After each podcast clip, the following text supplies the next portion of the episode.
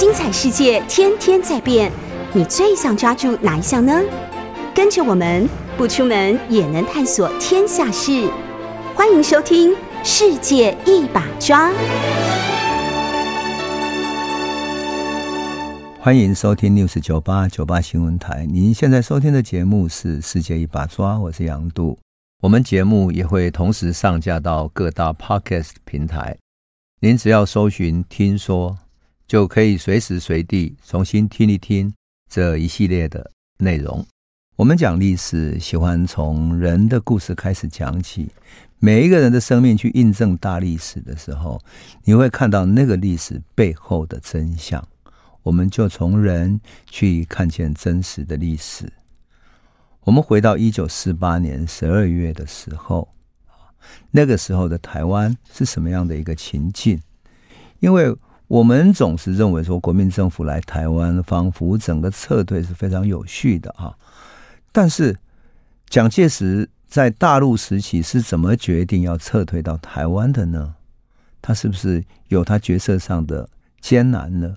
他怎么布局的？我记得有一次啊，我在写台湾历史之后，我看到蒋介石在大陆的撤退过程相当有次序，所以我就觉得这怎么会是这样的？他是提早提早作为要撤退，可是一个在前方还在打仗的人，怎么会做撤退的打算呢？而且撤退的非常有次序，这很奇怪，我就忍不住。在一次跟马英九聊天的时候，开玩笑说：“哎，蒋介石好像打仗没有打胜仗，但是撤退倒是很会撤退啊。为什么一九四九撤退的那么顺？他也觉得很奇怪。他想一想说：啊，可能抗战的时候撤退到大后方有经验的关系。好，这个就是我们来讲蒋介石，他打仗不一定能够打到胜仗，但是撤退倒是撤退的很有次序哈，很有能力。”我们回到一九四八年十二月的时候，哈，在台湾的阳明山有一个人在这里养病，那就是陈诚啊，陈诚后来成为副总统的陈诚哈，陈诚在阳明山养病，他却接到了蒋介石的命令，任命他作为台湾省政府主席。哈，可是呢，陈诚感到不胜惶恐。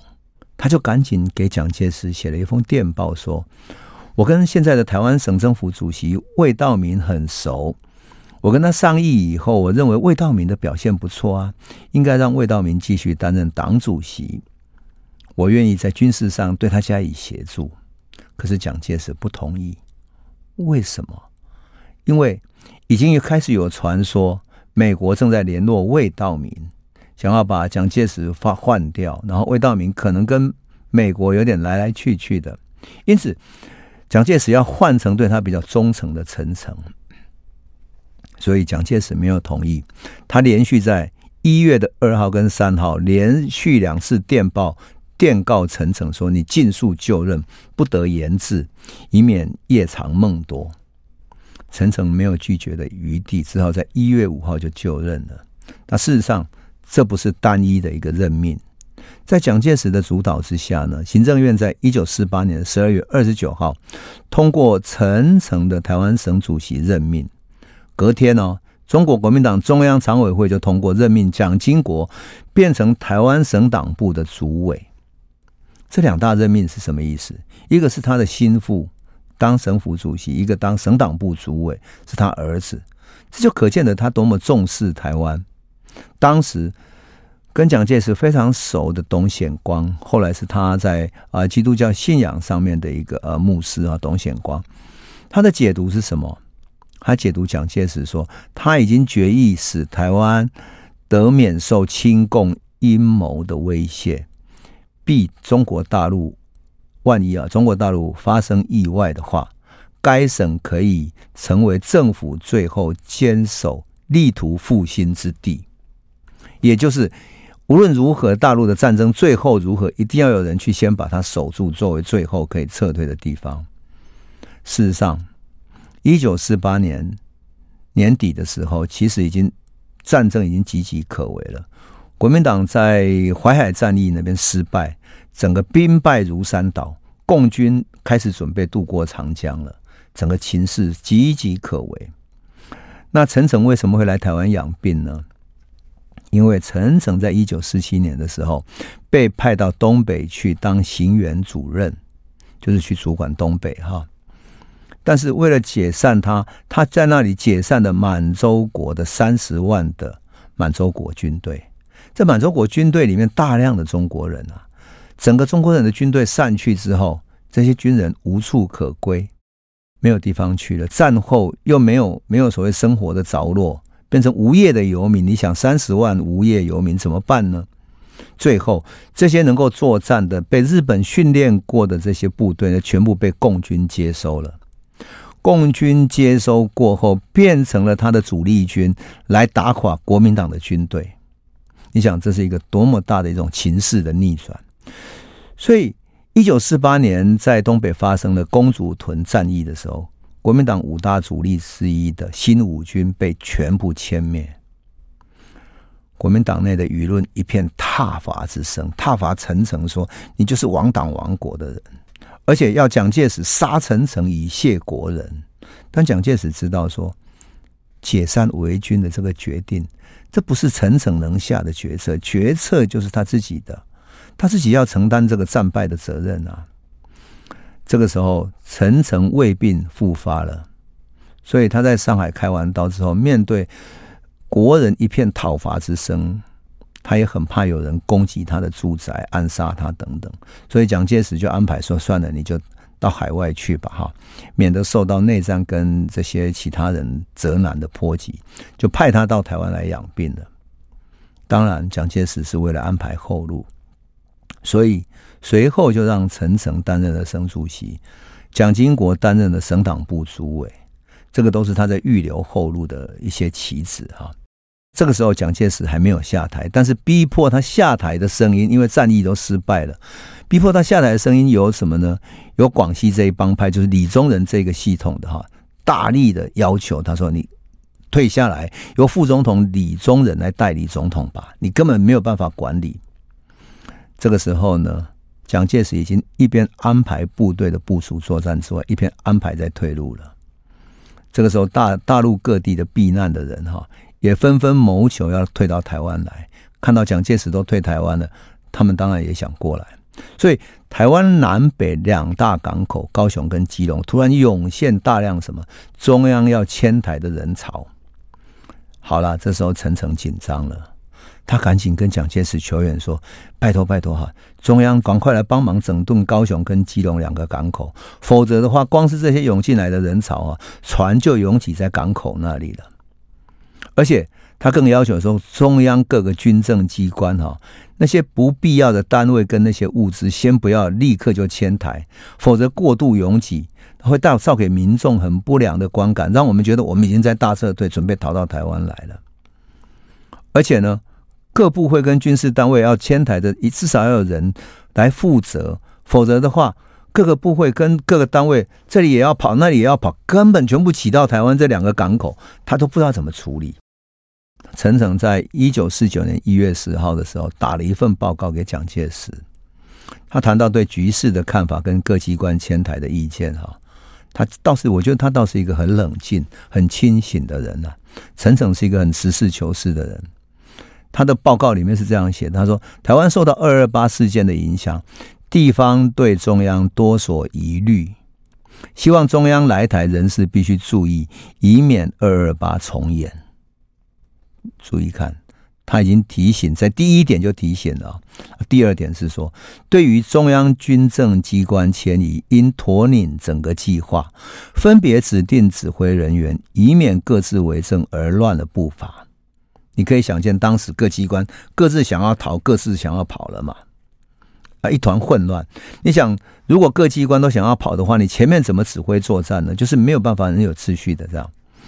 好，第三个就是说，应该注意民生问题。资源委员会在台湾就是收集各种资源的哈，要专办工业为主，轻工业及民生工业。适宜交地方经营或民营委托，中央迁台部队、机关、工厂等人员及自行逃离来台者，截至去年底，就是一九四八年年底哦，共达二十万人。就是一九四八年就已经到达二十万人了哦，后至者接踵而至，预计可能超过五十万人。基于目前情形论，如经济财政不能配合，全赖发行台币维持，则台湾现已成慢性膨胀，三五个月之后势必演至恶性膨胀，至无法收拾。你有没有觉得？我们的听众，你有没有觉得陈诚的预言非常准确？三五个月之后，台币已经完全崩溃，因为它只能够不断印钞票、印钞票，然后光靠这个台币根本无法支撑了。后来旧台币换新台币是四万块换一块新台币，你就可以想见了。因此，陈诚用他很清醒的这个意见，先提醒了蒋介石要有更有规划来做。那蒋介石还不错，他是一个了解陈诚的人啊，他知道陈诚律己慎言啊，而且很清廉，但是他做事容易过于严苛嘛，他就回电说：“你要注意哈，多利用台籍的人士哈，特别是有声望的人参加政府工作，可以拉近台湾的关系哈，而且你要培植一些台湾青年来收揽人心，安定地方。”啊！而且他特别嘱咐他说：“处事要稳重，对下属和蔼，不可躁急超切。”可见得陈诚是一个容易躁急超切的人哈。一九四九年一月十号，蒋介石终于决定他要下野了，把位置让给了李宗仁。他日记里面居然是这样写的哈，他说：“我黄河以南地区之主力。”今已被歼，就是黄河以南地区整个主力全部被歼灭了，则兵力更形悬殊，就是两国共的兵力更悬殊了。但已尽我心力，无可愧对我将士，而将领无能至此，实为我教育不良，监督无方之疚愧，无地自容。他说是他的将士没有能够带领大家好好打仗，是他自己教育不良。日记里面他说：“一时之刺激悲哀难以自制，但今后下野可以无遗憾矣。前之所以不为桂系强逼下野者，为此度步待远，战者未尽耳。”就是说，当时桂系里面包括。啊，白崇禧啊，李宗仁这些人一直逼他下野，他不愿意下野，是因为杜聿明在前方还在打仗。现在战争既然已经失败了，那就走吧。这样，蒋介石在一月二十一号隐退的，但实际上整个政局啊波涛起伏，要追究他责任的声音不绝哈。那么李宗仁甚至于致电蒋介石，谈到什么？谈到蒋介石的失败，他说。整个国民党的大失败是谁呢？他追究责任说：陈立夫误党，就是陈立夫掌握了党务系统的组织嘛。哈，陈立夫误党，吴铁城政学系误政，就是政治上是吴铁城跟政学系掌握了政治。陈诚误军，陈诚误了军队。孔宋误蒋，孔家跟宋家误了蒋介石。讲悟天下，蒋介石悟了天下，让国民政府把天下拱手让给了共产党。所以李宗仁要用这样来追究蒋介石的责任，上海的舆论也是这样这样来追究蒋介石的责任。蒋介石就被逼得退回到乡下了。可他操纵政局的行动在幕后悄悄进行，所以党政军啊，或者经济资源，乃至于黄金啊、故宫文物的搬迁等等的，其实主要的，特别是军队等等，都还是听从他的调动。李宗仁只是挂在那里当一个总统，其实这些人他根本不指挥不动。这个就是中国政治里面最微妙的地方，你只属于谁的系统，你才真正指挥得动。蒋经国倒是在回忆录里面把蒋介石的想法写得非常清楚。他说：“父亲隐退之后，教我办理的第一件事情是希望空军总部迅速把定海的机场建筑起来。那时我还不太明白父亲的用意，只能遵照命令去做。父亲对这件事显得非常关心，差不多每星期都要问问机场的工程已完成到何种程度。后来催得更紧，几乎三天一催，直到机场全部竣工为止。”直到淞沪弃守，就是上海弃守，才知道汤恩伯将军的部队就是靠了由定海基地起飞的空军掩护，才能安全的舟山撤退到台湾。蒋经国这个回忆录讲的是什么？就是定海基地的那些空军在掩护底下，汤恩伯的部队才能够从舟山群岛安全撤退。我们整个最后撤退到台湾的所有部队加起来，哈，大概有六十几万人。啊，那其他的知识分子啊等等的这些呃中央军政机关人大概三十万人，而其他是一般民间的商人啊等等的，总共大概一百二十几万人，有人说一百二十五万人左右啊，具体来说是这样。那么当然，台湾就是变成蒋介石的最后基地了嘛。所以，一九四九年五月二十九号，解放军进入上海之前，蒋介石先行离开。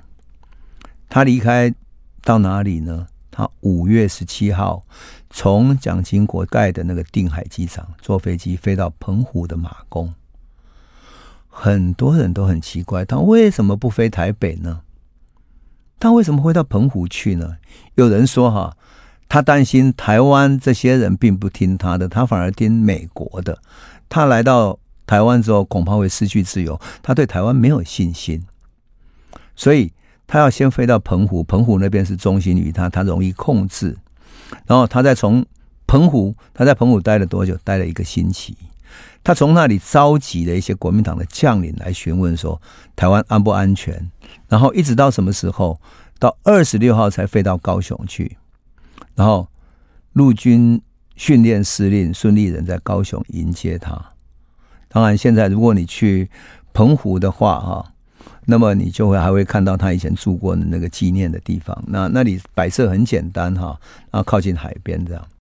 当然，他后来在寿山停住了一个月的时间嘛。可是我要讲一下的就是说，蒋介石逃离上海的时候，就觉得那个内心的痛苦到底是怎么样呢？哈，因为他事实上他先到普陀，然后转到舟山，再到定海。那五月十七号飞到马公，他为什么飞到马公的时候？是怎么思考的？是有一说是说他对陈诚的忠诚度有怀疑，所以他在马公叫陈诚过来跟他报道。那当时陈诚是台湾省政府主席，而且是警备总司令。那国民党台湾省党部主委的等等这些职务呢，因为蒋经国还没有到来，所以总揽大权是在他身上。蒋介石又听说美国已经对他失去信心了。打算废了蒋介石，立陈诚，所以他其实是在担心陈诚的哈。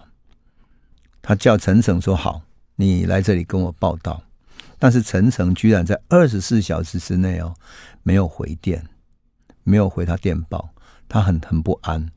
所以到达马公第四天以后啊，到达马公四天以后，陈诚才从台北飞抵马公去敬业他。这个时候，蒋介石稍稍安心了。所以五月二十六号，他从马公飞到高雄的时候，在高雄迎接他的是谁呢？他的爱将孙立人跟彭孟缉。当然，他知道孙立人是很公正的，而且很正直的美国式的训练下的军人。彭孟缉也对他忠心。蒋介石下飞机的第一句话是什么？他说：“我在此地安全吗？”心中的焦虑啊，溢于言表，好像惊弓之鸟一样。孙立人当场就回答什么？他说：“有我在，军座请放心。”这个是一个很正直的军人的本性，对不对？他可以舍身舍命来保护总裁嘛？这个自信充满的孙立人。可是这一番话哈，据后来吴国楨的解读说，你这样讲不是在得罪了蒋介石吗？吴国桢在后来在美国接受作家江南访问的时候，他说：“孙立人遭到忌讳啊，是这是一个伏笔。他太自信了。你对一个领袖的讲法应该是这样说：他说，军座在这里指挥，你的英明领导统帅三军，哪里有危险可言？这话未免说的太狗腿，但是。”孙立人的讲话好像强调他自己很有自信，说我一定要。当然，他是一个军人嘛，他说我一定尽全力，你放心，我一定尽全力保护你。这样，结果呢，在哪里知道说他会带来他的危险呢？所以这就是后来说哈，埋下他后来被控兵变的一些危险的伏笔哈。蒋介石到达高雄以后，并没有立即北上哦，他一直到六月下旬才到台北，迁到草山，就是今天的阳明山嘛哈。然后两岸之间的战斗其实还没有结束。蒋介石安顿好了基本的情势以后，又几度出国。他干什么呢？他其实在安排后路。他到菲律宾跟季里诺总统会谈，谈菲律宾跟台湾的菲台联盟。他试图要拉拢，以便向美国求情嘛，哈，说我们跟菲律宾的连结起来，要建立一个同盟关系。同时呢，他也要安排什么？万一台湾如果战败的话，至少可以去菲律宾求取政治庇护，船一坐可以跑出去，这就是安排另外的退路了，哈。那另外呢，他到韩国去跟李承晚总统谈什么？谈东亚反共同盟计划，目的是要借由韩国、菲律宾结合，变成一个构成对美国的一个战略性的呼吁。当然，他真正的目的是说，希望美国再度援助他嘛。蒋介石还是相信说，只有美国的帮助哈，他才真正有那个战斗的本钱。无论军事上的装备啊、武力、战斗的武器，乃至于。金元上面，事实上他知道，光靠他的黄金，他是不属于反攻大陆的。可是他的希望落空了。美国在八月的时候，一九四九年八月的时候，发表了中美的外交白皮书，里面还谈到说什么呢？谈到说美国支持南京的蒋政权而失败，原因就在于蒋政权太腐化了。这不是杜鲁门政府的过失，美国在推责任哈。他说。这是蒋介石他们太腐败的结果。当然，美国这个白皮书对蒋介石落井下石啊。他蒋介石还是不死心哈，他一度进入了什么大陆的福建啊、广东啊、西南，他自己直飞过去指挥战斗、部署军队，甚至于召集官兵讲话训话，直到整个西南失败为止。一直到一九四九年底哈。除了台澎金马、海南跟少数岛屿之外，大概大陆都全部陷落了，整个大势已定。甚至于毛泽东还想渡海，全部解决国民党嘛，所以有古林头的战役啊。这个就是当时的一个大的情势。但是蒋介石就这样认输了吗？他还会有什么样的特务或者暗杀的计划呢？我想这些故事太传奇了，所以我们下个段落慢慢来诉说。欢迎回到九八新闻台，我是主持人杨度哈。我们刚刚谈到了蒋介石在撤退的过程中，其实是非常艰难哈。可是他绝对不死心，他没有站到站到最后一刻哈，他绝对不死心。一九四九年五月二十五号，上海沦陷的时候哈，蒋介石把这个老地盘，他起家的老地盘沦陷哈，他当然非常痛心哈。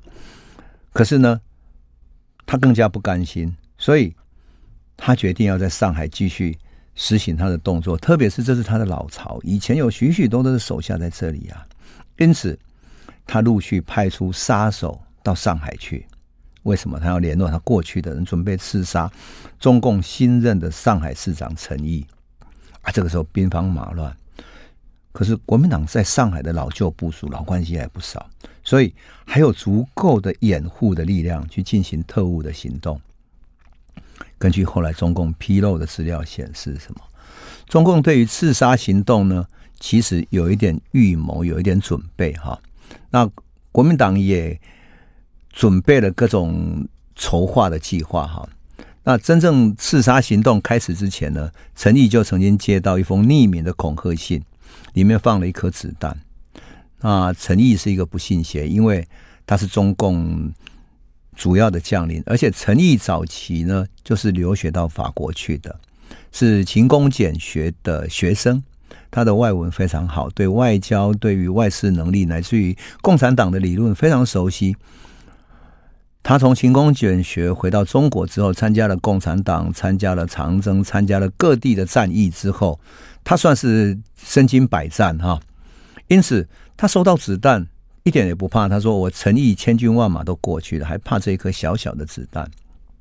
结果他留用的人员里面，哈，就是国民党走了嘛，他把国民政府留下来在上海市的一些人要留用啊，他总不能全部人都干掉嘛。诶，留用的人员两个人就坦白交代说，他们接受了特务的任务了。那事实上，后来中共公布的资料显示说，国民党的保密局接到上海的命令，无论如何不惜任何代价，派遣行动人员潜入上海啊，采取什么枪击、爆炸、下毒、撞车等等一切手段，要从肉体上消灭共匪要员。那上海第一目标就是上海市长陈毅，还有呢，才当时上海市的财经委员会的主任曾山。还有周恩来的太太邓颖超，曾山在当时还不是很有名的一个人哈。不过后来曾山的儿子倒是很有名，他儿子叫曾庆红，曾庆红就是后来江泽民的左右手，曾经担任中共中央办公厅的主任。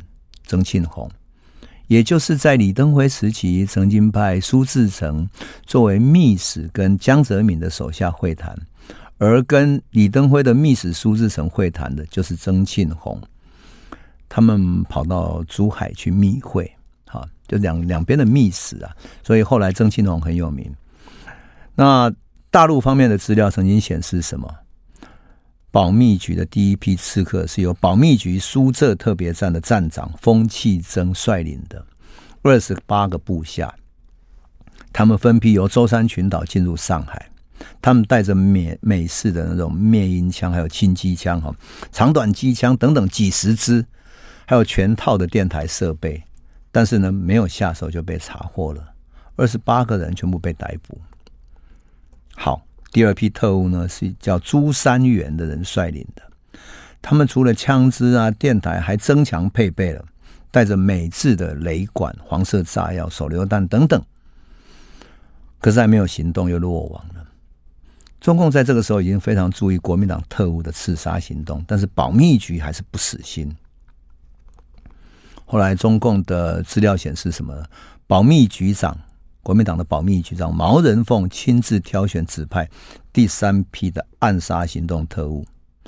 这一次，他们使上了手中的王牌，很著名的职业刺客，这个人叫刘全德。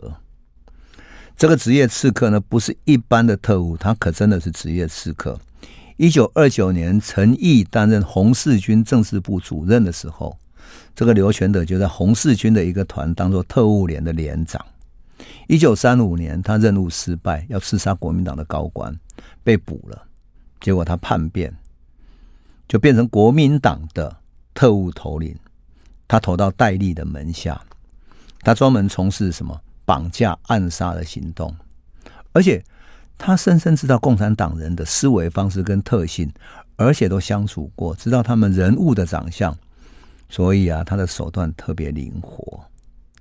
派他去刺杀陈毅，就是因为他在陈毅的手下工作过，他认识陈毅，他不会杀错人。刘全德接到任务以后，马上被升为保密局直属行动组上校组长。同时，他跟美国专家学习最新的特种爆破技术，而且制定了很周详细密的刺杀计划。这个刺杀行动小组一共有六个成员。哈，毛人凤下的命令是说，限期六个月刺杀陈毅，事成之后赏黄金两千两。两千两在当时不少哎，是一个天文数字。好，一九四九年十一月二号的时候。刘全德成功潜入了上海，不久，中共的公安部门很快就有情报传入，说有人传入了，潜入了。然后上海市的公安局长亲自负责要侦办，可是几百万人口的茫茫人海，要哪里去侦办起呢？而且刘全德是一个老道的特务啊，他利用大白天的时机里面，打扮得非常寻常，混入上海市政府的大厦。从楼上到楼下，把整个地形摸透了。中共严密提防，可是刘全德呢，还继续在搜寻。可是他慢慢就发觉说，这个太严密的提防底下，这种行动越来越受限制了。他只好深居简出，等待时机。到了潜入的第十天，就十一月十一号的时候，事情就发生了。这一天也何该有事？因为这一天呢，刘玄德隐藏在上海市山西路七号的住宅门口。住宅门口来了一个推着自行车的人，好，他很有规则的在门上呢敲了几下，就听见里面问说：“谁呀？谁呀？”他说：“是我高香普。”来的人就很低声的回答：“他要找的是谁呢？找了一个石晓峰先生。”所以来的人说：“石晓峰先生在家吗？”哎，门一开以后，高香普一走进去，定神一看，看到一个人拿着枪站在那里。满脸狐疑的问说：“你来干什么？”站在那里的人就是刘全德。早年国民党还在上海的时候呢，这个来敲门的高香普曾经跟刘全德有过交往，而且他是一个小号的特务。按中共攻占上海以后，他就赶紧投案自首了。他今天本来是要来看石晓峰的，可是他不知道石晓峰跟刘全德联络上了。结果他来看石晓峰的时候，撞上了，看到不该看的人，碰上不该看的事情了。这个高香普可是特务出身的嘛，他知道规矩，他知道这个时候他知道机密了，不可能轻易走掉的。所以他装出很坦然的样子，说什么呢？他说：“没有，没有，我没有什么事情。”所以就留下来跟刘全德跟石晓峰在那里寒暄喝酒，好像来找石晓峰玩，他完全不知道任何事情一样。好，聊天里面，他终于知道刘玄德是有使命的，而石晓峰也参与了。他就装作不知道的样子，然后避免被人家杀人灭口嘛。可酒过三巡以后，高香普就显得醉眼朦胧，他把自己装得醉眼朦胧、口齿不清的样子，然后嘴嘴巴讲的大舌头，舌头不灵了。可是大家还是不放他走。最后，他点燃了一根香烟。把烟含在嘴巴里面抽啊抽，然后暗中用牙齿咬下了一大截，把尼古丁嚼碎了，吞到肚子里面去。尼古丁很快在肚子里面翻肠搅腹，弄得他很不舒服。片刻他就反胃了，哇的一声，整个吐出来，吐得满地都是。刘全德终于相信他是真的醉了，吐成这个样子，真的醉了。看看时间，已经半夜了。他想，应该不必杀人灭口了吧，就将他放走了。他自己准备跟石小凤再商量一阵子离开。离开史家以后，高香普摇摇晃晃推着自行车走到巷子口，碰到两个巡逻的解放军。他连忙的说明情况，说：“快快快，跟我来，来抓特务吧！”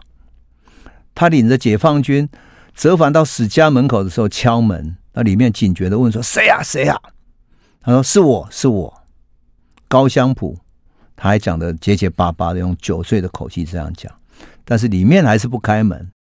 最后他只好说：“怎么又回来了？”里面就很警觉的说：“这时候高香普说：‘我我我我喝醉了，喝醉了，骑不动了，骑不动了。我我车子先放在你家吧。’这样一说合情合理啊。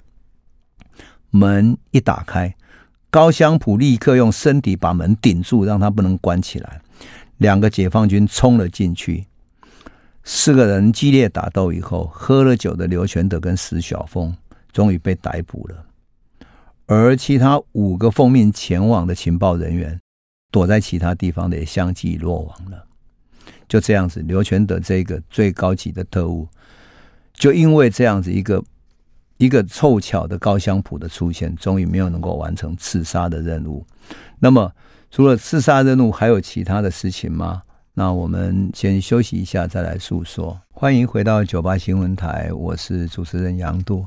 我们节目也会同时上架到各大 Podcast 平台，您只要搜寻“听说”，就可以随时随地重新听一听这一系列的内容。我们刚刚讲到了国民党对于中共的一些暗杀计划嘛，哈，事实上不止对陈毅，也对于像叶剑英哈，也希望发动这样的一个刺杀计划。那么叶剑英在广东哈，叶家一直是广东的大本营嘛，哈。那么广东又是国民革命的发源地，国民党的老根据地，所以一九五零年广东刚刚易设不久啊，叶剑英就调任成为广东省主席兼广州市长。这个就是为什么叶家在广东有特别的影响力哈。后来广东省长就是现在政协的副主席哈，叶选平啊等等，都是叶剑英的儿子嘛哈。那叶剑英他生性很随和，而且是武将出身的，在广东。一开始，他进行了整顿收编的工作，特别的忙碌，所以他常常乘坐珠江轮到各地去巡视工作。啊，他还有一个习惯，结束之后啊，会在指定的酒家，在哪里呢？在西园宴请他的宾客。这个习惯给刺客最好的下手机会。如果刺客能够摸透他的行程的话，就可以安排各种刺杀的一个每一个角落的。甚至于，当然把剑，比如说或者枪啊，藏在什么地方，然后进行什么刺杀。我们在《教父》里面啊，在周润发的电影里面，大概都看过这种刺杀的场景，对不对？没有错。所以，一九五零年四月十七号的时候，在广州北京路红棉舞厅汇如楼这里走进了一个香港人，叫黄武强。他的身材很健壮，大概一百七十三公分。他跟其他喝茶的客人没有不同哈，唯一的差别，他左衣的左侧上面别了一个回形的胸针。随后呢，在黄虎强身后走进来另外一个香港的客人钟家，他的胸前也别着一样的回形的胸针，但两个人不交谈。第二天，这两个人又在汇如楼碰面了，但胸前不再别有一个回形的胸针。因为这个只是一个暗号。那钟家又另外带了两个广州人，一个叫陈新群，一个叫梁中华。寒暄以后，黄武强就从时局谈起，从时局谈到了反攻大陆等等，最后终于说出要吸收他们这两个人，还有保密局的命令，要暗杀叶剑英，制造广州跟广东的混乱，便于国民党从广州反攻回去。他们摸透叶剑英的生活习惯，哈，所以就开始部署。黄武强搭火车回香港，跟上级报告，准备一些武器。而陈新群跟梁中华呢，跟珠江伦的驾驶慢慢混熟了，那准备未来的一个行动，要刺杀。那另外一个成员呢，郭律则是打进了一个西园酒家，当上厨师，也就是。他有两个方案哈，第一个方案乘小汽艇靠近珠江轮，用手榴弹跟事先安放好的定时炸弹把船炸沉了。当然，这个计划不一定能够实施，因为这是一个大的行动计划。如果这个行动计划无法实施的话呢，进行第二个方案，地点在西园酒家，由厨师郭路在宴请的饭菜里面下毒，同时呢，在他的座位上面哈。安放定时炸弹，比如说在前面的花盘啊，或者等等的地方安放定时炸弹。那么他如果上上菜或者在什么时候做好了桌子之后给他爆炸，这样。可这两个方案如果没有成功怎么办呢？第三个方案，在酒家的门外对叶剑英突击，扔手榴弹，然后拿出枪来直接射杀。这是三个步骤的射杀。黄武强。带着这些设备等等装备等等，从香港回到广州去指挥的时候，一切就等叶剑英他开始行动之后就要开始行事了。可是就在这个紧要关头呢，广州市的公安局竟然迅速出动了，把黄武强他们全部逮捕了。怎么一回事呢？原来事发之初啊，钟家。早就把行动机密给泄露给公安局了，他已经先投降了，他自己知道无法成功，自己先投降自首去了，也就是黄武强整个是被出卖了。公安局为什么不采取行动？要看到他们整个在那里筹划呢？是的，他们要等到证据齐全之后，然后等到他们各路人马的联系的脉络都清楚之后，因为他们有各个人、各个人，然后每一个环节都清楚之后，他要全部一网打尽，不要一开始就打草惊蛇，知道哪里的埋伏的那些人，全部都把他一网打尽。这样的暗杀戏码在两岸不断上演，当然成功的也有有有限的哈。可是说真的，平白牺牲了很多年轻人或者这些特务等等。那当然，我们现在所知道的都是只有中共后来因为逮捕到这些人，通过这些人的供词所供出来的内容所宣布出来的。所以我才会读到这些史料，这些史料是一九九零年代初两岸还刚开放的时候，这些史料还不那么机密，所以能够给公布出来。说真的，这些资料如果到了现代，已经都都变成机密资料了，已经看不到了，甚至于这些书也买不到了哈。那我特别讲这些故事是说，蒋介石其实在这整个过程中他没有放弃，可是这个时候想要放弃蒋介石的是谁呢？是美国。美国看到大陆的战局已经这样，那蒋介石可能保不住台湾了，怎么办呢？居然是开始打出了国际托管论。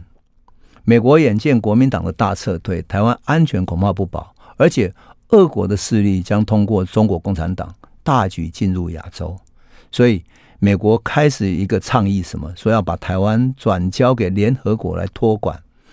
这就是联合国托管论的开始，或者美国提出说由盟国暂管，盟国就是二战时候的同盟国，大家共同来暂管。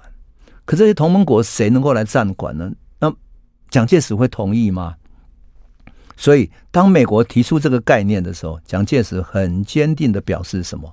他说：“对此一问题，最足顾虑啊，对于这个问题，故。”对美国应有坚决表示，于他就是我哈，蒋介石说：“于必死守台湾，确保领土，尽我国民天职，绝不能交归盟国。如其愿助我力量，共同防御，则不拒绝。”也就是说，我绝对不会交给盟国，但是你要帮助我来打仗，可以共同防御，可以。那么。六月二十号的时候，蒋介石还接到日本的代表团啊来电报告，说什么盟国总部啊对台湾军事颇为顾虑，并有将台湾交盟国或联合国暂管之拟意。这是我们的驻日本代表团哦，他传回来这个讯息。